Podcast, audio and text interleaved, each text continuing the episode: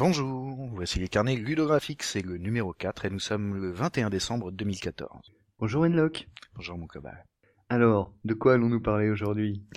Petit clin Nous allons parler d'improvisation, même si je ne connais pas encore complètement le contenu, puisque je crois que tu as euh, des questions pour moi que je ne connais pas encore. Et oui, dans cette deuxième tentative d'enregistrement, il y a à la fois les questions que tu as déjà affrontées la dernière fois, plus de nouvelles qui sont arrivées sur Cassius No. Alors, euh, on va commencer par le début. euh, c'est qu'est-ce que c'est l'improvisation? Ouh Alors, c'est quand tu fais un truc que tu n'avais pas vraiment préparé. Voilà, je vous remercie, c'est la fin de l'émission. Oui, mais dans le cadre d'une partie de jeu de rôle, comment est-ce que comment est-ce que ça arrive oui. Très bien, bon, ça arrive tout le temps, d'abord. Euh, on improvise plus ou moins quand on fait une partie de jeu de rôle, mais on improvise toujours un peu. Euh, tu peux pas tout préparer, d'abord, c'est pas humainement envisageable.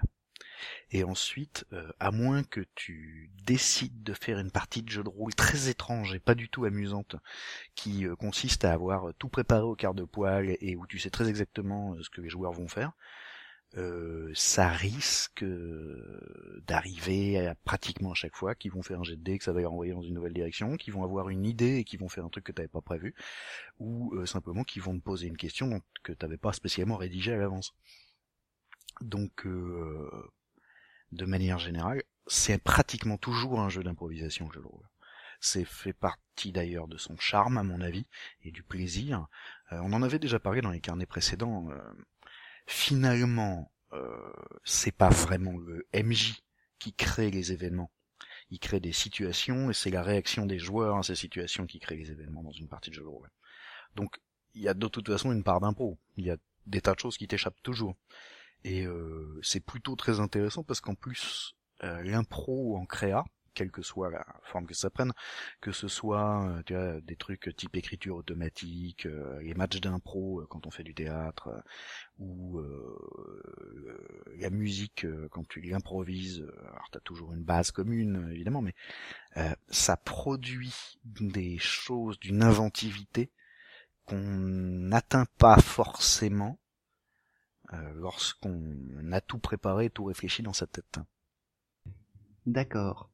Et alors, euh, partant de partant de ça, que, comment euh, comment est-ce qu'on commence? Alors, les, les- mes, mes joueurs arrivent dans 10 minutes. Je n'ai rien préparé du tout. euh, je ne sais même pas à quoi on va jouer. euh, comment je fais? Eh ben déjà, on va commencer par se détendre alors.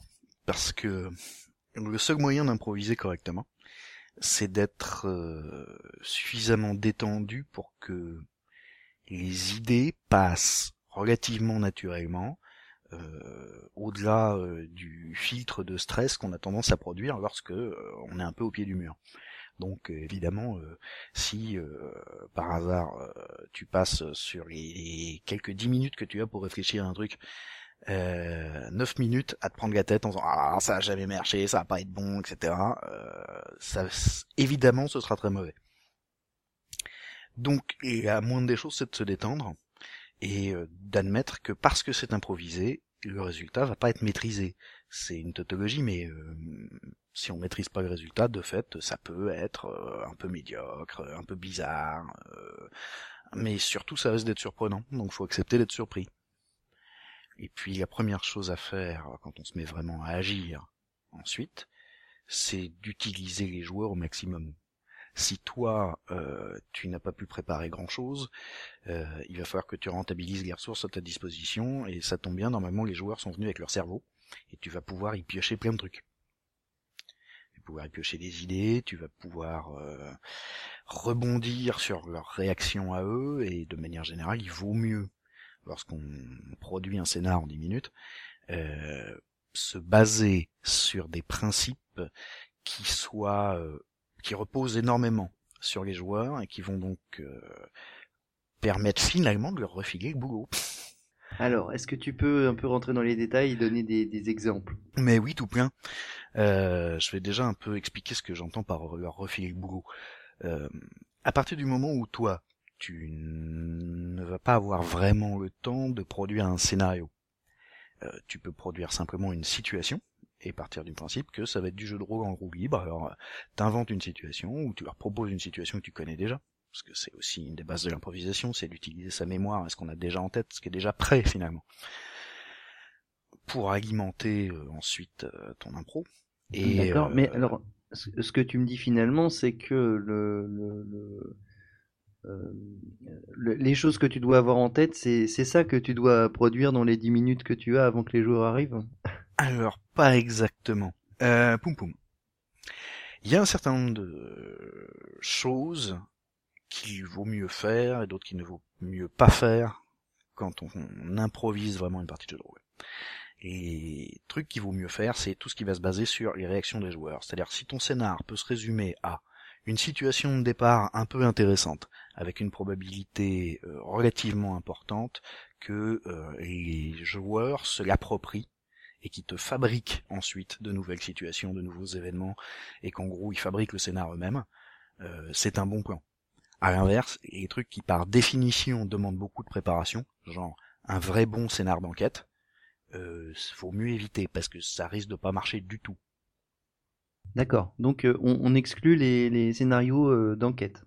On exclut les scénarios d'enquête, euh, en tout cas les vrais scénarios d'enquête, c'est-à-dire pas si tu joues à Cops, qui est fondamentalement pas un jeu d'enquête mais un jeu de simulation de flics et où on enquête à coup de jet de dés. Bon, euh, tu peux encore espérer euh, produire quelque chose de pas trop pourri à partir euh, de l'épisode de série télé que t'as vu la, veille, pour peu qu'il soit un peu frais dans ta tête. Oui, on, peut assez facilement faire un, épisode des experts où les indices arrivent tout cuits dans le labo. C'est ça. Et où euh, finalement euh, l'essentiel du travail de tes joueurs, ça va être d'additionner de plus deux, euh, de progresser vers l'interrogatoire suivant, de s'enchaîner la poursuite en bagnole pour rattraper le fuyard, etc. Et bon, on n'est pas dans la, si tu veux, dans un vrai jeu d'enquête où on a besoin de sortir le tableau blanc, de commencer à se poser des questions sévères, d'analyser des données, etc. Parce que encore une fois, hein, si on joue sur l'analyse de données, faut que tes données elles soient pas quoi. Oui, c'est le truc. Produire un dossier, euh, un, un, vrai dossier euh, criminalistique euh, où euh, toutes les toutes les informations que les flics ont l'habitude de croiser pour résoudre une enquête, euh, comme ça sur l'instant, c'est quand même extrêmement difficile, quoi. Donc en tout cas, il y a peut-être des gens qui en sont capables. Moi, je ne suis pas. J'ai essayé, je me suis planté bien fort. Euh, j'ai fini par comprendre que ça marcherait sans doute pas comme ça. Mes scénarios d'enquête, je les prépare et quand j'improvise, je fais pas des scénarios d'enquête il y a quelques autres trucs qu'il vaut mieux éviter. Euh, tous les machins qui requièrent énormément de technique. Par exemple, euh, si ton scénar euh, repose essentiellement sur une grande bataille dantesque entre deux armées dans laquelle les joueurs vont être pris et où tu vas utiliser des tas de règles plus ou moins accessoires hein, du système de jeu avec des combats de masse, de l'artillerie lourde, des véhicules qui passent au-dessus, etc. Évidemment, ça va ralentir ton impro, quoi tout ce qui nécessite beaucoup de règles, et de très bien maîtriser les règles, ou d'avoir préparé ces règles, ou d'avoir fait un développement ludique assez important, comme on a euh, discuté le fait dans les numéros précédents, euh, tout ça, c'est des trucs qui s'improvisent pas bien. Dès que c'est de la technique, dès que ça demande du réglage fin, dès qu'il faudrait que tu puisses te poser avec un papier, un crayon et euh, commencer à noter des stats, ça va faire chier quoi. Quand t'es en train d'improviser, tu peux tu peux pas casser ton rythme à ce moment-là. Euh, l'improvisation, ça implique notamment de profiter de l'élan et euh, perdre du temps à t'embêter avec la technique, euh, c'est le meilleur moyen de casser ton élan. Donc voilà, euh, les scénars d'enquête, les trucs très techniques, euh, les scénars à base de factions hyper tordues où euh, tout le gameplay va reposer sur les 35 PNJ avec des intentions concurrentes, les, les, les rapports entre eux, les secrets, les machins comme ça, tout ça, c'est des trucs qui se préparent quoi. Donc clairement, là encore, vaut mieux éviter. De manière générale, on va donc se rabattre sur les trucs qui peuvent ne pas se préparer. Et les trucs qui peuvent ne pas se préparer, c'est des intrigues relativement simples dans le principe, qui vont par contre mettre les joueurs très vite en situation de prendre des décisions, et donc de fabriquer eux-mêmes la suite de l'intrigue. Euh, par exemple, il y a un scénar que j'utilise euh, assez régulièrement euh, quand j'ai rien préparé, que j'ai donc mené un certain nombre de fois, ce qui nous renvoie à ta question de tout à l'heure sur, en gros, est-ce qu'est-ce qu'il vaut mieux utiliser ses souvenirs, les choses qu'on maîtrise déjà? Ben oui, ça aide vraiment. Donc ce scénar, je le connais par cœur, je l'ai fait jouer dans des univers assez différents, ce qui me permet de le varier un peu, parce que refaire tout le temps la même chose, c'est un peu chiant. Et euh, il demande très très peu de préparation, puisqu'il repose sur une situation initiale euh, qui est assez rapidement expliquée, et euh, sur le fait que les joueurs, en comprenant la situation, vont commencer à tenter des trucs bizarres. Et que c'est eux qui vont faire le scénar en fait. Généralement, le scénar en question, c'est euh, tu as une nation euh, X, disons que c'est la nation bleue, pour se faciliter la vie, qui est voisine de la nation rouge, et la nation rouge, elle est très très méchante, et elle menace d'envahir la nation bleue. Alors la nation bleue, elle a pris contact avec des gens de la nation verte, qui eux ont accès à une technologie supérieure, pour leur acheter de l'armement, de l'équipement et tous les trucs dont ils vont avoir besoin pour repousser l'invasion des rouges. évidemment, ils ont pris contact secrètement, parce que euh, il faudrait pas que les rouges devinent que euh, les bleus se préparent, sans quoi ils pourraient attaquer plus tôt. Donc, TPJ sont les agents de la nation bleue qui ont été envoyés pour rencontrer les verts en secret, généralement euh, dans un coin bien paumé où on risque pas de leur tomber dessus par hasard. Euh, généralement, moi, j'emploie, euh, par exemple, quand je le fais en Medfan, euh, un vieux château en ruine à la frontière du royaume. Un... Ça peut être une station spatiale minière isolée si tu le fais en space opéra. De toute façon, c'est voilà un, un bled où ils vont être vraiment tout seuls. Quoi. Ce que les PJ ignorent, mais qu'ils découvriront, espérons-le pour eux, au fur et à mesure du scénar, c'est que quand ils arrivent pour rencontrer les mecs de la Nation Verte, ils ont déjà été en fait éliminés par des agents de la Nation Rouge et remplacés. Et la Nation Rouge euh, va juste faire traîner les négociations pour apprendre un maximum de choses sur le plan des Bleus. Au PJ de s'apercevoir de la situation, et euh, pour peu qu'ils soient un peu en infériorité numérique ou qu'ils soient un petit peu dispersés à travers le décor, euh, de trouver un moyen, euh, soit de s'enfuir, euh, soit de préférence d'éliminer les méchants agents de la Nation Rouge, puisque comme eux-mêmes ont déjà éliminé les gentils agents de la Nation Verte, il est probable qu'ils en aient tiré tout un tas d'informations. Donc à partir de là, ça va reposer sur en gros trois trucs.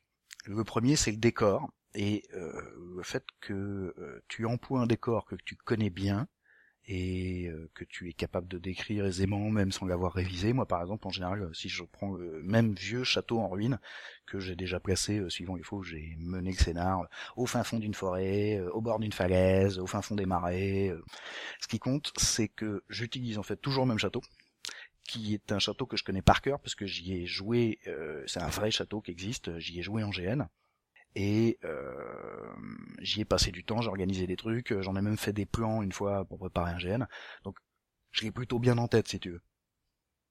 Donc je vais rentabiliser les trucs que j'ai déjà dans le crâne et qui sont déjà opérationnels. Euh, si évidemment je fais ça, j'en sais rien, en space opéra, parce que pour une raison X ou Y, les joueurs préfèrent que ce soit du space opéra, euh, je vais réutiliser euh, une petite station spatiale minière, euh, comme j'en ai déjà produit des centaines pour toutes les parties de space opéra que j'ai pu faire dans ma vie. Euh, puis euh, tiens, on en a vu plein, puis c'est relativement générique, donc bon, bah t'as qu'à lui donner, euh, t'as qu'à la typer un peu, mais globalement une station spatiale, c'est comme dans Star Wars, c'est essentiellement des couloirs avec des portes et de temps en temps une vitre qui donne sur l'infini. Mais donc, pour revenir à nos moutons, le premier élément, ça va être donc être le décor plus tu le maîtrises et euh, plus tu peux l'exploiter, plus ça va être intéressant. Quand je dis euh, l'exploiter, c'est notamment, euh, par exemple, les agents de la nation rouge déguisés en agents de la nation vert, étant eux-mêmes dispersés dans le vieux château en ruine pour surveiller les environs et laisser les diplomates discuter entre eux. Il y a de bonnes chances pour que ton groupe de PJ, au moment où il comprend qu'il y a un problème, ou simplement pour surveiller un peu les types d'en face qu'on gauche, et puis qu'on connaît pas encore, les, accords sont pas encore conclus, etc. Euh, tes joueurs risquent de se disperser aussi. Et il y a de bonnes chances pour qu'au moment où ils vont comprendre que euh, ceux d'en face sont des méchants, qui commencent à jouer à cache-cache euh, à coups de poignard dans les ruines du château. À ce moment-là, ça va commencer à être un peu intéressant parce que tu peux aussi organiser des accidents. Des accidents bêtes. Genre, oh, le créneau qui tenait plus bien euh, est tombé et a écrasé euh, votre guerrier. On est vraiment désolé. Hein, oui, là après ça change complètement d'ambiance. Tout à fait. Sachant qu'en fait, le principe de scénar, l'intrigue est quand même hyper simple. À partir de là, euh, les joueurs peuvent choisir de le gérer de tout un tas de manières. Euh, la première fois que j'ai mené ce scénar, euh, les joueurs avaient l'air d'être extrêmement désireux euh, de faire de la négo vraiment, euh, de discuter le prix des armements, euh, de voir si on pourrait pas carrément inciter la nation verte à s'allier avec la bleue contre les rouges, etc. Et comme ils étaient donc très intéressés par la part diplomatie, j'ai fait durer la part de diplomatie. Et quand ils ont compris, parce que l'un des PJ a trouvé le cadavre d'un des vrais types de la Nation Verte, euh, mal camouflé euh, sous un buisson, euh, quand ils ont compris qu'ils avaient affaire à des faux verts, le joueur qui menait la négociation m'a dit ah, quand même le type il, passe quand même vraiment bien pour un verre. Si ça se trouve, je me demande si c'est pas un vrai verre qu'ils auraient gardé. Ils auraient juste gardé le négociateur pour que le mec puisse donner échange. J'ai trouvé que l'idée était bonne, je l'ai reprise. Et donc, on a fait beaucoup plus de négociations. Et comme il s'avère que euh, le, le joueur qui avait eu cette idée, puisqu'elle était reprise, euh, a pu continuer sur sa propre lancée, c'est-à-dire qu'il a commencé à mettre au point un plan ou à demi-mot, alors que les gardes du corps de tout le monde étaient là, euh, en essayant qu'il ne que les, les méchants s'en aperçoivent pas. Il a fait savoir aux négociateurs d'en face que peut-être, puisque vous êtes vraiment un négociateur de la Nation verte, euh, si on vous sauvait de cette euh, situation périlleuse, vous pourriez nous faire un prix et on pourrait vraiment avoir les armes qu'on voulait au départ. pas mal. Euh, donc euh, la première fois que j'ai fait jouer ce scénario-là, euh, la partie a tourné beaucoup autour de la négociation et pendant que certains PJ négociaient, les autres essayaient de nettoyer discrètement et proprement les vilains méchants à travers le château en ruine. Donc il y en a qui se sont fait pousser les murailles. bon. Et évidemment, à un moment, l'alerte a été donnée, mais euh, elle n'a été donnée qu'à euh, certains des méchants rouges, ce qui veut dire que euh, mes petits PJ, en l'occurrence, il y a un type qui a été abattu à coups de flèche par l'espèce de d'elfe ranger du groupe de PJ. Et il y a un autre méchant qui a vu le type mourir. Sauf qu'évidemment, il savait pas d'où venait la flèche, il savait pas bien ce qui se passait. Euh, il a prévenu euh, ses copains, mais euh, les copains ne voulaient pas interrompre la négociation parce que c'est comme ça qu'ils récupéraient des infos, etc. Euh, et donc c'est finalement ils vont jouer dans le feutré, donc euh, ils ont commencé à s'assassiner euh, le plus discrètement possible. tous les PJ qui étaient pas en train de négocier essayaient d'assassiner les types d'en face en faisant en sorte que ça se voit pas, ce qui donnait des trucs rigoureux puisque régulièrement ils venaient informer leurs négociateurs et c'est il y avait des blagues de l'ordre du mais vous, vous êtes taché de sang depuis tout à l'heure. Ah oui, non, un truc bête, on découpait de la viande pour ce soir et fouf, enfin, je vous embête pas avec les détails. J'étais juste venu dire justement à notre on a découpé la viande.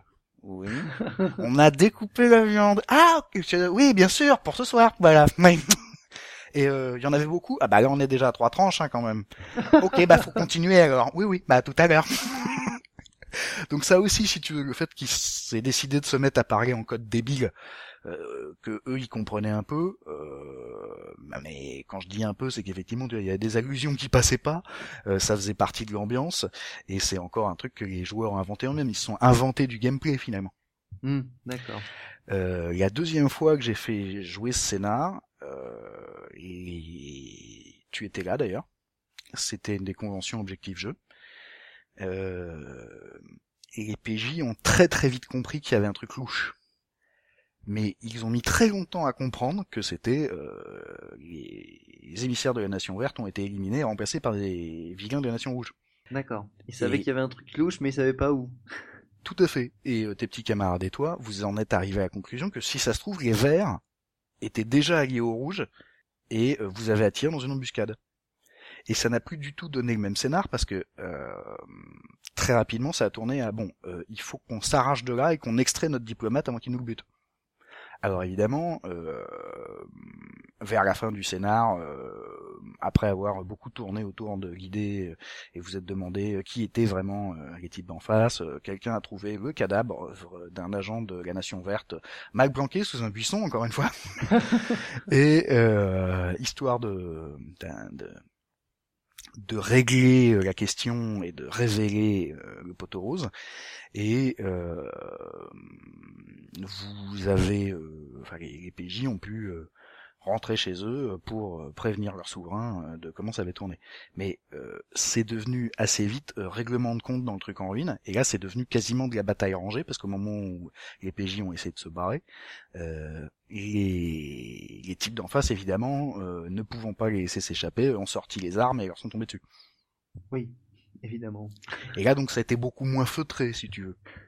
Ça a même tourné, euh, comme évidemment les, les ennemis étaient en surnombre, c'est devenu de la, euh, si tu veux, de la défense de position avec euh, les PJ planqués dans une tour en ruine, essayant de garder le contrôle de l'escalier pendant que l'un d'eux leur préparait une sortie. Enfin, tu vois, c'est devenu du jeu tactique finalement. Hmm. Donc avec à partir d'une même situation, plein de, de, de scénarios complètement différents au final. Tout à fait, puisque la troisième fois que j'ai fait jouer ce truc-là, c'était en Space Opera. Et euh, là, les joueurs ont compris très très vite ce qui était en train de se passer, et se sont dit, quelle excellente idée pour faire de la désinformation. et donc, euh, ils ont négocié euh, en demandant finalement extrêmement peu de matériel aux faux agents de la Nation Verte, et en sous-entendant qu'ils avaient par contre un putain d'armement nucléaire euh, et qu'ils avaient déjà passé des accords avec tout un tas d'autres nations euh, et euh, en gros histoire d'effrayer les rouges et de les forcer à passer sur une position défensive. Donc à partir du moment où tu remets entièrement le gameplay entre les mains des joueurs, toi MJ tu as beaucoup moins de boulot et ça tombe bien puisque tu n'avais rien préparé. Et donc, euh, euh, donc euh, ça, c'est ton, c'est ton scénario fétiche en quelque sorte. c'est pas mon, je dirais pas que c'est mon scénar fétiche, mais c'est mon scénar de dépannage, c'est mon scénar route secours, tu sais. Et alors, donc, tu en as d'autres? J'en ai deux autres en général. il m'arrive de faire de la réutilisation d'autres trucs, mais les deux autres scénars que j'utilise beaucoup, c'est, il y en a un, c'est pas vraiment un scénario Déjà, l'autre, le premier était défini par à peine une intrigue et un décor. Euh, l'autre, c'est simplement, euh, j'enferme les joueurs euh, quelque part. Alors, c'est pas forcément un huis clos, hein, ça peut être une cabane au fond des bois du Canada. Enfin, je fais en sorte que les autorités soient pas là, qu'on puisse pas, qu'ils soient bien tranquilles entre eux. ils peuvent être là pour des tas de raisons. des fois, c'était des expéditions archéologiques. des fois, c'était vous êtes une bande de jeunes étudiants américains qui avaient décidé d'aller de passer un week-end au bord du lac dont on ne revient jamais. Euh, Quelle C'est ça, ouais. Ça va, ça va évidemment teinter ton ambiance et tu vas partir sur des trucs un peu différents. Euh, mais donc le principe c'est tu isoles les PJ euh, au fin fond de la pampa et euh, à ce moment-là une série de d'accidents ou de trucs mystérieux vont commencer à tuer tous les gens qui sont avec eux en commençant par les PNJ évidemment. Et le principe étant qu'il y a évidemment un tueur parmi eux qui a euh, des motifs plus ou moins tordus euh, et qui de toute façon n'ont même pas vraiment besoin d'être expliqués à la fin du scénario pour le coup. on peut finir sur un truc mystérieux euh, de l'ordre du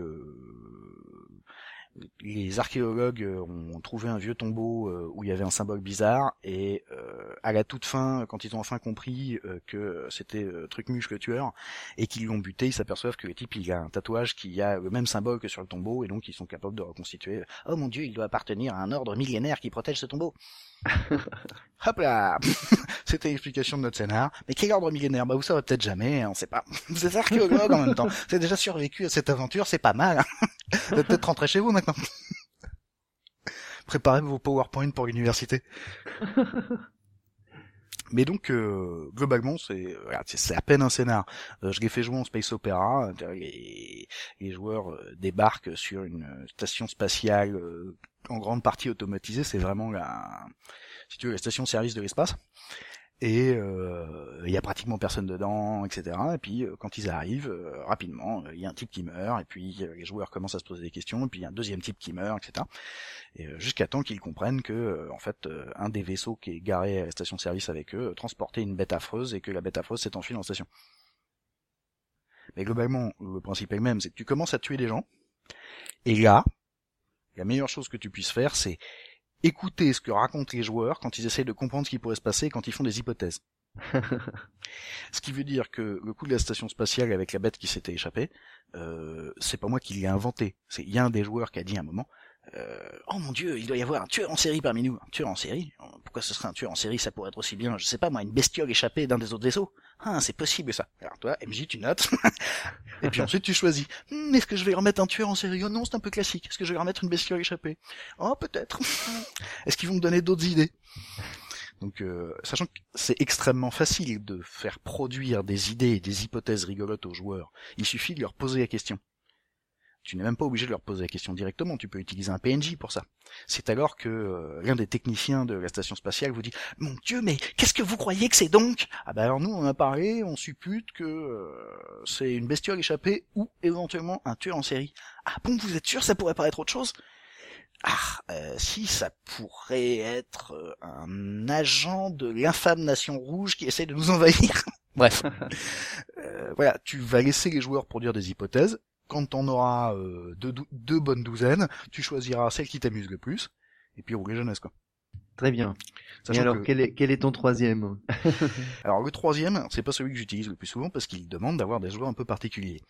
En général, euh, ça implique qu'il y ait un joueur qui accepte de jouer un prisonnier que les autres PJ vont devoir transporter entre le point A et le point B, sachant que euh, tu vas faire en sorte que le voyage soit difficile, que ça traîne et qu'il soit encore une fois dans un coin relativement isolé. Euh, par exemple, j'ai déjà fait jouer ce scénar en Medfan avec euh, une bande de gentils templiers qui ont capturé un méchant sorcier et qui doivent le ramener dans leur commanderie pour le brûler une bonne fois après l'avoir interrogé en le torturant odieusement. Et comme par hasard, euh, sur la route qui euh, est longue et passe par euh, des montagnes relativement isolées, des bois obscurs, des marais affreux, etc., ils arrêtent pas de se faire attaquer par des types, ils savent pas qui c'est. Généralement, tu peux compter sur les PJ pour commencer à projeter le fait que ça doit être les amis de l'affreux sorcier qui veulent le délivrer. Le type qui joue l'affreux sorcier, lui, tu l'as briefé autrement en lui disant voilà, tu es un gentil sorcier. Tu es un gentil sorcier qui est poursuivi par une bande de démonistes complètement psychotiques, qui veulent euh, te massacrer pour offrir ton âme de gentil sorcier euh, à leur euh, leur démon préféré. Et pas de bol alors que tu avais réussi à leur échapper déjà deux trois fois dernièrement tu es tombé sur une bande de templiers alors t'as beau essayer de leur expliquer que mais non, c'est pas toi qui tue tout le monde, c'est les vilains qui euh, te poursuivent. Euh, comme il faudrait pour ça que euh, tu commences par admettre que bon, alors voyez en face, moi qui m'y connais un peu, parce que bon, je vous le dis comme ça, je suis un peu sorcier, je sais que c'est des vilains démonistes. Tu comme tu peux pas dire un truc pareil aux Templiers, parce que un, ils pourraient ne pas te croire, deux, ils vont avoir confirmation que t'es un sorcier, ils vont te cramer pareil. Effectivement, c'est difficile à expliquer. Débrouille-toi pour les convaincre que t'es gentil en ne mentionnant pas ça. À partir de là, euh, je rassemble tout mon petit groupe. Généralement, je lance que scénar au moment où ils viennent de capturer le mec. Alors que ce soit, euh, tu vois, le PJ prisonnier commence avec une grosse bosse sur la tête et euh, il y a un des PJ qui range sa masse d'armes. Et là, t'annonces, bon, a priori, vous venez de capturer un sorcier, il faut le ramener à la base. Comment vous allez faire? Et tu laisses se débrouiller avec ça. Euh, je l'ai fait jouer en mode, euh, on va dire pseudo X-Files, avec euh, un type qui était poursuivi par les affreux démons de Las Vegas, parce qu'il faut savoir, Las Vegas est dirigé par d'affreux démons qui courbent les probabilités pour gagner plus d'argent. Et nous avions un, une espèce de mage qui maniait une sorte de sphère d'entropie comme dans le jeu mage justement, et euh, qui euh, l'a utilisé pour euh, gagner plein d'argent au casino. Ignorant qu'il était le pauvre, que Las Vegas est dirigé par des démons, et donc les mecs qui l'ont très mal pris ont décidé de lui faire la peau pour faire un exemple. Donc il s'enfuit à travers les États-Unis. Euh, à chaque fois qu'il s'arrête quelque part plus de deux jours, tout le monde se fait massacrer par les affreux démons. Et euh, au bout d'un moment, il est capturé par le FBI qui est persuadé d'avoir affaire à un tueur en série. Évidemment. Évidemment, tu vois, quand tu as un secret que tu peux pas transmettre, euh, il va falloir que tu trouves autre chose. Et donc à partir de là, le jeu c'est le groupe de PJ euh, doit aller du point A au point B avec son prisonnier, qui lui a tout intérêt à essayer de s'enfuir régulièrement, etc. Tu peux d'ailleurs compter sur euh, un groupe de joueurs normal pour partir du principe que si un type essaye de s'enfuir toutes les cinq minutes, c'est vraisemblablement qu'il est coupable. Ça n'a normalement à peu près aucun rapport, mais pour eux, c'est bien clair. Euh, et donc, euh, s'il est coupable, c'est forcément un type dangereux, et donc on va l'attacher plus mieux. Et euh, donc eux, ils essaient de ramener au point B. Euh, tu leur compliques la vie pendant ce temps-là. Ils sont régulièrement attaqués par les méchants. Et euh, le PJ prisonnier, lui, il essaye ou de s'enfuir, ou de trouver un moyen quelconque de convaincre euh, les autres PJ que, en fait, lui est un gentil et qu'il est poursuivi par des méchants, ce qui n'est pas tout à fait la même chose. Sachant que quand j'ai fait jouer ce truc, il y a déjà eu des gags où, au bout d'un moment, euh, alors que les PJ étaient euh, assiégés euh, et qu'ils ils en avaient déjà pris plein la lampe et qu'ils pensaient qu'ils pourraient plus s'en sortir, ils ont commencé à se dire bon bah puisqu'ils veulent récupérer le prisonnier, on va le leur donner. Et là t'as le prisonnier qui fait mais non mais pas du tout, non non mais vous pouvez pas faire ça, vous avez pas. mais c'est vos amis. Non non non non du tout. J'arrête pas de vous le dire, ils sont très très très vilains. Ah oui, après, ce qui est- ce qui est drôle, c'est donc le, le- le- les relations entre le, le prisonnier et le groupe. euh, C'est ça. Et en fait, ils vont générer truc. toi, le MJ, tout ce que tu as à faire, c'est de leur envoyer une petite attaque de temps en temps. Et presque tout ce qui va se passer, ça va se passer entre eux. Quoi.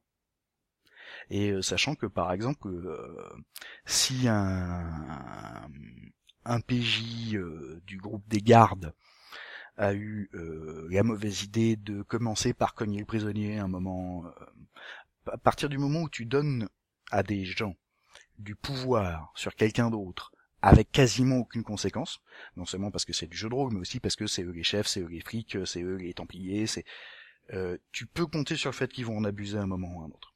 Et que donc le prisonnier va se faire un peu tabasser sur les bords, voire euh, même euh, quand euh, il avait été, quand je l'avais fait en mode agent du FBI, euh, les, les PJ euh, flics avaient été euh, plutôt raisonnables sur la procédure, sur la manière de traiter le mec, etc. Ils l'ont quand même transporté pendant une bonne partie du scénar euh, enfermé dans un coffre. Parce qu'il s'était dit, comme le mec, il a l'air d'être euh, suivi par des potes à lui qui essayent de le libérer, on va jouer euh, au bonto avec les bagnoles qui transportent le prisonnier, on va partir à trois bagnoles en même temps, et euh, lui, il est planqué dans le coffre d'une des trois bagnoles, ils sauront jamais à sûr. Effectivement, ça se tient, mais bon, c'est pas des. Bah ça marche pas quand tu as affaire au terrible démon de Las Vegas, évidemment, mais spécialement jouer au bonto contre des types boulot, c'est de modifier les probabilités pour gagner de l'argent, ça ne pouvait pas marcher. Mais ça, ils ne l'ont su qu'au moment où ils étaient au fin fond du Colorado, puisque bien entendu, pour que mes euh, mes agents du FBI aient un long voyage devant eux, euh, ils ont attrapé euh, leur soi-disant tueur en série à Seattle, ils devaient le ramener à Quantico pour interrogatoire, donc c'est en Virginie, c'est sur l'autre côte et plutôt au sud. Et euh, les avions ne décollaient pas de Seattle parce que c'était l'hiver et qu'il y avait une tempête de neige. Donc les joueurs ont entrepris de traverser les montagnes rocheuses en hiver en 4x4. Quelle riche idée. Quelle riche idée Ce qui m'a permis de les faire attaquer dans un petit bled que là par contre il a fallu que j'improvise entièrement. Très bien. Alors, euh... Euh, Je sais pas ce que j'ai répondu à tes questions. oui, tout à fait. Donc euh, nous Alors, avons, euh, nous avons, euh, d'autres questions? nous avons euh, donc euh, tro- trois types euh, de, de trois scénarios types, on va dire. Et, euh... et Ouais, c'est- Ils sont à peu près tous basés sur la façon dont les joueurs vont le gérer. Ouais, et cela me fait penser à, euh, au scénario, euh, au pitch du scénario de Poisoned, Oui, C'est un peu ça, ouais. dont j'ai déjà parlé avec toi, où euh, l'aventure commence, le, je crois que c'est le coq du, d'un navire pirate est, est à genoux au milieu de, du, du pont, tout l'équipage est autour. Et euh, il est accusé d'avoir euh, empoisonné le capitaine, et bien sûr ça se déroule pendant une tempête. Et les PJ font partie de cet équipage et sont en position de déterminer euh, ce qui va se passer ensuite. C'est ça, t'es une bande de pirates, il y a un type qui est accusé d'avoir tué le capitaine, débrouillez-vous avec ça. Voilà. Et euh, c'est ce qui en plus, tu vois, le contexte va énormément réagir à ce qu'ils font, parce qu'en plus des personnages un peu ambitieux pourraient vouloir se dire, bon, il n'y a plus de capitaine, il en faut bien, autant que ce soit moi. Donc euh, toutes les intrigues finalement assez simples où tu une situation initiale et où euh, tu laisses le truc se dérouler en fonction des choix des joueurs, c'est toujours un bon plan pour l'impro. Après, euh, tu peux pousser vice jusqu'à leur demander ce qu'ils veulent. Euh, moi, il fut une époque où si je devais improviser régulièrement des scénars, c'est parce que quand on se voyait avec des copains rôlistes, y compris pour euh, faire des trucs qui n'avaient rien à voir, hein, c'est l'anniversaire à machin, ou on a décidé de se réunir pour boire un coup, manger des cahuètes et se raconter nos vies, euh, il y avait toujours quelqu'un pour faire « Ah, Eddie, tu nous mènes quelque chose ?» Et à ce moment-là, pour peu qu'il y en ait ce qui arrivait aussi, euh, deux ou trois autres qui fassent Allez Je finissais par me sentir obligé d'improviser un truc. Et là, tu, tu sortais la pipe et... Euh, et tu commençais à raconter euh, quelque chose. C'est ça, les belles histoires oui, c'est ça. de Wenlock. De tonton Wenlock. Mais donc, en tout cas, euh, parce que les joueurs me demandaient parce que les copains me demandaient de mener, c'est, il m'arrivait régulièrement de leur demander ce qu'ils voulaient. Donc par exemple les histoires euh, de FBI avec des trucs louches, euh, ils en ont eu plein parce que c'était devenu une habitude euh, parmi la bande de potes et on jouait avec les gens qui étaient là et à chaque fois je leur improvisais un machin plus ou moins tordu et qui avait à peu près toujours la même base, c'est-à-dire vous êtes des agents euh, vraisemblablement du FBI, donc euh, ils ont un truc euh, sérieux à faire, et à un moment, un machin plus ou moins surnaturel se manifeste, et, euh, et les joueurs doivent gérer. ce qui était amusant, c'est que dès qu'ils ont eu un peu l'habitude et notamment ils ont commencé à plus se comporter comme des agents du FBI normaux, mais comme des gens qui savent que le surnaturel existe, j'ai commencé à leur faire de fausses histoires de surnaturel et c'est devenu du Scooby-Doo, tu vois. Où à la fin on découvre que le fantôme était en fait le vieux professeur qui avait tout manigancé. Hein. C'est ça. Avec des masques en caoutchouc et, et des indices tout, tout pourris. Et donc, euh, comme j'alternais entre les fois où il y avait du vrai surnaturel euh, et les fois où il n'y en avait pas, euh, les joueurs savaient pas trop sur quel pied danser et ça évitait le côté assez problématique à Toulouse où tu leur dis c'est quand même marrant, le chien de votre voisine a disparu et là ils vont tous acheter de la dynamite et des fusils à pompe. Classique. Ce qui est un comportement presque normal pour des rôlistes mais pas pour des vrais gens normalement.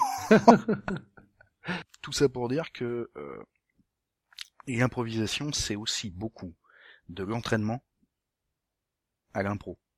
Euh, moi, grâce à cette bande de potes, euh, j'ai eu beau, pas mal d'entraînement. Parce qu'ils pouvaient toujours me tomber dessus euh, au moment du dessert en disant Eh dis Tu nous fais un truc Ce que tu veux dire par là, c'est que pour bien faire de l'impro, faut faire de l'impro? C'est un peu ça, c'est en improvisant qu'on devient improvisateur. J'ai même pas été capable d'improviser cette phrase. J'ai pas dit qu'on devenait un bon improvisateur. Euh, tiens, je vais euh, poser l'une des questions qu'il y avait euh, sur Cassius No. Pose-moi la question de Cassius No. Allez. Pour improviser, mieux vaut lâcher la bride à son imagination ou bien essayer de canaliser les différentes intuitions vers un objectif clair? Bah en fait, ça dépend. Les deux, les deux peuvent marcher. Euh, si tu as des idées, parce que c'est un peu le problème de l'improvisation, c'est que tu sais pas comment ça va tourner. Euh, si au moment où tu commences, tu as des idées, profite de tes idées. S'il s'avère que les joueurs en ont de meilleurs que toi, utilise les leurs. Et euh, si simplement à un moment tu te retrouves à court et tu sais pas dans quelle direction rebondir, fais en sorte de mettre les joueurs dans une situation où ils vont eux projeter, faire des hypothèses, réfléchir, etc. Et ils vont te fournir tout le matos dont tu as besoin. Très bien. Euh, quelqu'un demande peut-on improviser en campagne sans prise de notes? Non. je vous remercie de me l'avoir posé. non, non. Euh, si tu peux parfaitement improviser une campagne, mais t'as intérêt à prendre énormément de notes sur tout ce que font les joueurs et à te laisser euh, tu vois, une bonne semaine entre les parties pour réfléchir à ce que tu vas faire la prochaine fois, parce que sinon ton truc il risque d'être gravement incohérent par contre. après, si tu n'es pas très intéressé par la cohérence, tant pis. Si c'est pas vraiment une campagne, mais que c'est une une espèce de feuilleton. Et une succession de one shot. C'est ça. À chaque épisode, euh, les PJ tombent sur une affaire qui n'a rien à voir avec la précédente. Pourquoi pas J'imagine que c'est possible. Euh, mais euh, tu risques d'avoir envie de réutiliser des trucs, de créer un peu de fil rouge, ou simplement le méchant qui leur a échappé à l'épisode 2 revient à l'épisode 6. bon. Ça, ça doit être possible, effectivement, d'improviser, mais pas sans prendre des notes. Euh, puisque si tu veux bâtir un peu de continuité, il va falloir que tu te souviennes de ce que tu as fait la fois précédente. Donc soit tu comptes sur le fait que tu aies une excellente mémoire, soit tu prends des notes. Euh... Ah, Est-ce que tu as des trucs pour improviser un PNJ que tu n'avais pas du tout prévu, sans vendre la mèche au joueur sur son importance dans l'histoire? Oui. Euh, le premier, c'est comme énormément de MJ, euh, j'ai pour tous mes univers des listes de noms. Et donc, euh, ce que savent mes joueurs lorsqu'ils me demandent comment il s'appelle le PNJ, c'est que je consulte mes notes et que je leur sors un nom. Ils ne savent pas si je l'ai pris dans la liste de noms ou si je l'ai pris dans la liste des PNJ. D'accord. Euh, ça c'est le premier truc. À partir de là, soit le nom t'inspire quelque chose, genre euh, comment s'appelle l'aubergiste? et dans ta liste il y a marqué Grolf l'étrangleur. Eh bien, euh, c'est un demi-orc ex-aventurier qui a pris sa retraite. Euh, mais euh, soit le nom t'inspire quelque chose, soit encore une fois, moi je fais euh, sans vergogne euh, de la réutilisation. Je pique des trucs dans les bouquins, les séries télé, les machins, les bidules, ou même dans mes propres campagnes. Euh, Il y a, y a des PNJ, notamment les PNJ d'aubergistes, je vais te dire. Euh, je dois en avoir trois sous le coude. C'est à peu près tout le temps les mêmes. Ils changent de nom, ils changent d'apparence, ils changent d'espèce, mais globalement c'est à peu près toujours les mêmes. D'accord. Et puis des fois, euh, tu les surdéveloppes un peu et euh, tu pars de la même base, mais comme tu es en impro, euh, tu suis ton, ton inspiration du moment et euh, tu te retrouves à fabriquer finalement des personnages relativement différents à partir du même archétype. Alors là, il y a quelqu'un qui pose une question intéressante et qui demande euh, est-ce qu'en improvisant souvent, on ne risque pas de retomber dans les mêmes schémas narratifs? Ce que tu Si. viens de me dire finalement. Si, si, c'est fréquemment, même c'est pas, on risque de retomber, c'est, il vaut mieux partir de là. Et Alors- donc, euh, il, et il conclut en disant et donc perdre en créativité sur le long terme. Alors, euh, je ne pense pas qu'on perde en créativité euh, si on se répète sciemment. Parce que si on est conscient de ce qu'on fait, on a le droit de créer des variantes. Par exemple, quand je te dis l'aubergiste, euh, en fait, euh, j'en ai trois, euh, je les intervertis, évidemment, je finis par produire sur la même base des trucs différents. Pour ça, il suffit d'avoir une petite préoccupation simple qui est, j'ai pas envie de refaire trois fois la même chose. Donc tu fais un truc nouveau. Et finalement, le fait de refaire et de refaire beaucoup t'oblige à inventer des nouveaux trucs parce que tu n'as pas envie de te répéter. c'est pas tant pour les joueurs que pour toi-même. T'as pas envie de raconter la même histoire que la dernière fois. Oui, parce que c'est finalement, il a- n'y a, que toi qui est au courant que tu réutilises euh, le C'est ça. même personnage. Alors euh, tu fais un peu gaffe à qui est là et si il y a euh, Ginette qui a déjà beaucoup joué avec tout avec toi et euh, qui a déjà vu tes trois aubergistes, t'as vivement intérêt à en inventer un quatrième. Mais euh, si les joueurs, si tu réutilises du matériel que les joueurs euh, ne connaissent pas, dont ils n'ont pas déjà été témoins, c'est pas vraiment un problème. Euh, au contraire, j'ai même tendance à penser que euh, cette forme de répétition et les variantes que tu crées peuvent t'amener, pour peu que tu sois un peu préoccupé de créativité, euh, à inventer des trucs que, auxquels tu n'aurais jamais atteint si euh, tu n'avais pas dû les refaire 50 fois. C'est-à-dire que quand on fait de la créa, euh, comme c'est un petit peu une partie de mon boulot, je peux en parler un peu. Quand par exemple tu fais du caractère design, tu crées un personnage. Euh, tu vas le refaire énormément de fois, tu vas faire plein d'essais, tu vas tenter plein de trucs. C'est à force de te répéter et de changer que tu vas arriver à des trucs euh, nouveaux qui vont te surprendre un peu euh, et qui vont être vraiment différents de tes premiers essais et qui vont être potentiellement plus intéressants, plus riches, qui vont être la synthèse de tes différents essais ou simplement d'une partie de ces différents essais, etc. Mais euh, quand on fait de la créa, quelle qu'elle soit, euh, on la répète beaucoup. Quand euh, j'avais des étudiants euh, à qui je faisais par exemple créer des affiches, euh, je leur faisais pas créer une affiche, je leur demandais de m'en faire 50. Alors ils les faisaient en petit, ils, les faisaient, euh, ils ne faisaient que les esquisser, etc. Mais euh, évidemment la cinquantième, elle est généralement euh, beaucoup plus intéressante et euh, beaucoup plus creusée, beaucoup plus développée que la première. Oui. Mhm. Donc non, la, la répétition, c'est au contraire un bon plan pour la créativité. Pour peu que tu maintiennes cette idée de, en fait, tu ne te contentes pas de te répéter bêtement, tu refais, tu recrées, tu modifies à chaque fois. Et là, tu crées plein de variantes. Et parfois, tu arrives à des trucs que tu n'aurais jamais soupçonné. Très bien. Euh, Faut-il limiter les apports de nouvelles pistes apportées par les joueurs notamment? Bah, je sais pas si tu as besoin de les limiter, t'as qu'à ne pas les utiliser. À partir du moment où tu comptes exploiter les hypothèses des joueurs, euh, moi par exemple, quand euh, je fais un faux scénar d'enquête avec, il y a un tueur parmi nous, bon, plus les joueurs produisent d'hypothèses, plus je suis content. Parce que plus ils vont se perdre dans leurs hypothèses. S'ils sont tous euh, rapidement persuadés qu'il n'y a qu'une seule explication, t'as vivement intérêt à en trouver une autre, sinon ils, comment dirais-je, ils vont obtenir très exactement ce qu'ils imaginaient obtenir, et c'est un peu décevant pour tout le monde.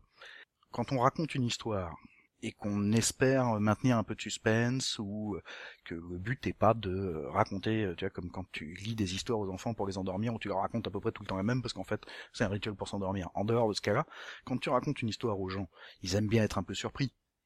Généralement, euh, le principe, c'est de ne pas leur donner ce qu'ils attendent. C'est de leur donner quelque chose qui est dans le même genre que ce qu'ils attendent. Mais euh, plutôt que de, par exemple, s'ils soupçonnent une histoire de tueur en série, tu leur files pas un vrai tueur en série, tu leur donnes une variante du tueur en série. En fait, c'est pas un tueur en série, c'est plusieurs tueurs professionnels qui ont décidé de camoufler leurs assassinats sous le fait que c'était un, tueur en série avec un rituel bizarre et euh, des préoccupations dingues. Ok. Euh, néanmoins, pour revenir sur cette histoire d'hypothèse, plus ils produisent d'hypothèses, plus ils te filent d'idées, plus tu as de choix plus tu peux choisir celle qui t'intéresse. T'as pas besoin de limiter les apports des joueurs. Euh, tu as besoin de faire avancer ton scénar. Donc euh, des fois il va falloir dire bon arrêtons d'en discuter, euh, agissons un peu. Mais c'est pas vraiment limiter les apports des joueurs. Et si les apports des joueurs sont trop nombreux pour toi, t'as qu'à ne pas considérer ceux qui te filent. Alors, si, si leur douzième hypothèse est celle qui te plaît le plus, toutes les hypothèses après la douzième, à la limite tu t'en fiches ils peuvent bien en produire 250, euh, ça n'a pas d'incidence sur ton scénar. Mm. Alors que si tu leur dis, bon les gars, il faut arrêter de faire les hypothèses, déjà ils ont des raisons de se douter, vraisemblablement, la bonne est parmi les 12 premières. Allez, euh, encore une question, euh, qui sera peut-être la dernière, hein, qui est simplement, comment conclure une partie quand tu improvises? Hmm, C'est une bonne question. en fait, tu dois toujours improviser la fin d'un scénar, même d'un scénar préparé à partir du moment où tu crées des situations, les joueurs en tirent des événements, en tout cas en montent en mayonnaise euh, des événements euh, qui vont ensuite euh, déclencher d'autres événements, ça va rebondir, etc. Le seul truc dont tu es vraiment jamais sûr en jeu de rôle, c'est la fin. À partir de là, il y a plein de manières de le faire.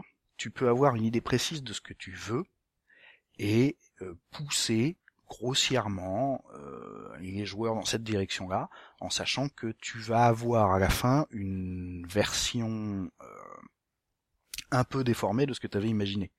Généralement, quand je dis avoir une idée précise, c'est tu veux produire un effet précis et les moyens d'y arriver sont pas très importants.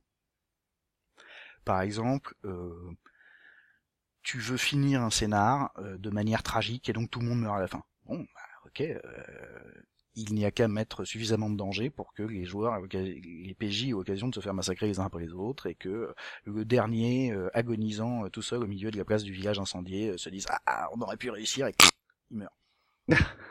T'as obtenu ton effet. Tu sais pas quel est le type qui va mourir en dernier. Tu sais pas comment est-ce qu'il va mourir. S'il aura trois flèches dans le dos ou s'il aura été poignardé par le traître qu'il ne soupçonnait pas. Tout ce que tu sais, c'est que tu veux obtenir un truc tragique à la fin. Bon, voilà. Euh, à l'inverse, ça peut être euh, à la fin de mon scénar, les types euh, découvrent que le, vilain qui assassinait la totalité de leur expédition archéologique, c'était le guide indigène qu'ils avaient embauché au début. Mais ça peut arriver de plein de manières. Ça peut être à un moment, il fouille la tente du guide indigène euh, à la recherche de rations ou d'une arme pour se protéger du vilain tueur, et euh, il découvre un grand couteau sacrificiel et euh, des crânes humains entassés dans ses coffres. Ah bon, vraisemblablement. tu veux Là, il y a un indice quand même. Hein. C'est ça. et donc ils vont attendre le guide indigène dans sa dans sa tente pour lui faire sa fête. tout ce que tu sais, c'est qu'à la fin, ils vont euh, découvrir le guide indigène et le massacrer. Bah écoute, ça peut arriver de plein de manières. Euh, si ça se trouve, ils vont lui rouler dessus en bagnole, t'en sais rien. ok. Euh, tout ce que tu peux faire, c'est pousser dans une certaine direction et à un moment commencer à élaguer les trucs qui vont pas te servir. Par exemple, si tes joueurs ont produit une douzaine d'hypothèses sur qui pourrait être le vilain tueur euh, qui massacre l'expédition archéologique, euh, à un moment, il va falloir que tu commences à faire, euh, à virer les hypothèses qui sont fausses. Donc à leur donner des indices qui les poussent vers la bonne. Et donc notamment à leur donner des indices qui vont infirmer les autres hypothèses. Par exemple, si tes personnages se sont persuadés, enfin si tes joueurs se sont persuadés que c'est le guide indigène qui est le tueur et que tu avais décidé que c'était pas ça, à un moment le guide indigène se fait tuer et ils font ah bah non c'était pas lui alors. Euh, de la même manière, par exemple, les scénars dont je te parlais avec euh, les, bleus, les rouges et les verts paumés dans un château en ruine, euh, je sais jamais comment est-ce qu'ils vont finir. Mais à un moment, il y a un truc qui peut ressembler à une conclusion, euh, je pousse dans cette direction-là, tu la vois un peu arriver si tu veux la conclusion. par exemple, mettons que ça a été vraiment un carnage, euh, tout le monde est euh, plus ou moins blessé, euh, le diplomate a pris un coup de dague, il est en train de pisser que sang dans un coin, et les autres sont autour, ils ont, ils savent pas s'ils ont fini le dernier ennemi, mais enfin ils ont pu être attaqués depuis au moins 10 minutes, etc. tu n'as si ça se trouve, le scénario est résolu, ils le savent pas encore. Tout ce que tu as besoin euh, de faire, c'est de produire une conclusion satisfaisante. Et une conclusion satisfaisante, ça peut prendre plein de formes. Ça peut être euh, le jour se lève et euh, vous sortez de l'auberge hantée. c'est tout. Vous êtes vivant, vous avez compris le truc, la nuit est terminée et le changement que ça implique vous signifie qu'en gros on vient d'envoyer le générique quoi. Ouais. Euh, ça peut être euh, des trucs euh, encore plus simples que ça. Alors quand je dis simple, ça peut être, si tu veux, des, des petits éléments limités, mais symboliques, peuvent suffire à amener une fin. Par exemple, si on revient sur mon histoire d'expédition archéologique et que à la fin, après pense-t-il avoir massacré le vilain tueur euh, ils ouvrent enfin le tombeau euh, qui était enfoui et qui s'aperçoivent que euh, dedans il y a une vieille momie toute desséchée et que c'est un trésor archéologique qui vont être hyper contents de ramener parce que elle démontre la théorie de machin sur la présence des Égyptiens en Antarctique, et eh ben ça suffit quoi. Donc à la fin ils ouvrent et puis au fin fond de l'Antarctique ils trouvent un type avec une une une anque donc une croix de vie euh, à la main. Ils font ah le professeur Bidule avait donc raison. T'envoies le générique, c'est fini. Euh, et là, ils ça... sont tous mangés par un ours. Alors ça, c'est si, comme on dit, la fin euh, TPK, c'est une possibilité, hein, mais ce n'est qu'une possibilité. Je ne suis pas en train de dire qu'il faut toujours finir comme ça. Euh, mais tu peux finir avec plein d'autres trucs, euh, genre euh, il ne savait pas si le tueur était possédé par tout en camon des, des neiges là. tout en camon des neiges. et au moment où il le bute, leur guide antarctique, qui était tu vois, genre un russe, évidemment alcoolique, parce que on, on, fait dans les clichés souvent quand on improvise. En tout cas, on part des clichés. Euh, et donc, euh, leur russe s'écroule en disant un truc en égyptien. Ils ont la réponse, vraisemblablement, il était possédé. Il suffit que tu arrives à un truc qui résolve suffisamment ton histoire pour que les joueurs en soient satisfaits. Ça veut pas dire tout expliquer, hein, notamment. Et euh, si tes joueurs commencent à te dire, mais c'est complètement débile, comment est-ce que les, Égyptiens auraient atteint l'Antarctique? Ça ne savait pas, mais ce sera dans un prochain scénar, ou pas, peut-être. C'est comme ça l'archéologie, on trouve des trucs, on n'a pas toujours explication avec. Hein. Oui, parce qu'en fait, 10 euh, mètres sous le, la momie avec l'encre, il y a le vaisseau spatial. qui a été habilement garé sous la momie pour qu'on le retrouve. Euh, bref, quand de toute façon, les fins, quand je disais tu les vois arriver, c'est il y a un moment où ça commence à cristalliser quoi. Euh, les PJ ont euh, identifié le méchant et se préparent à lui faire sa fête. Quand ils lui ont fait sa fête, ce sera fini.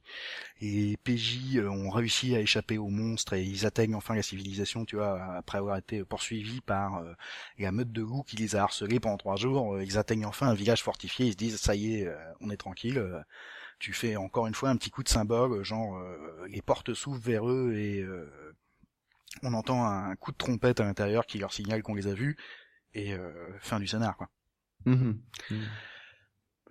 Quand tu commences à penser que c'est d'être très complexe finalement. Voilà. Et souvent, moi, mes fins, elles sont pas déclenchées par j'ai plus rien à raconter, où on est arrivé au bout de l'histoire, mais par en vrai le jour se lève et on vient de passer la nuit à jouer et il faut qu'on aille faire autre chose, ou on est crevé, on veut dormir, ou on sait que le dernier métro va bientôt partir et qu'il faut boucler avant.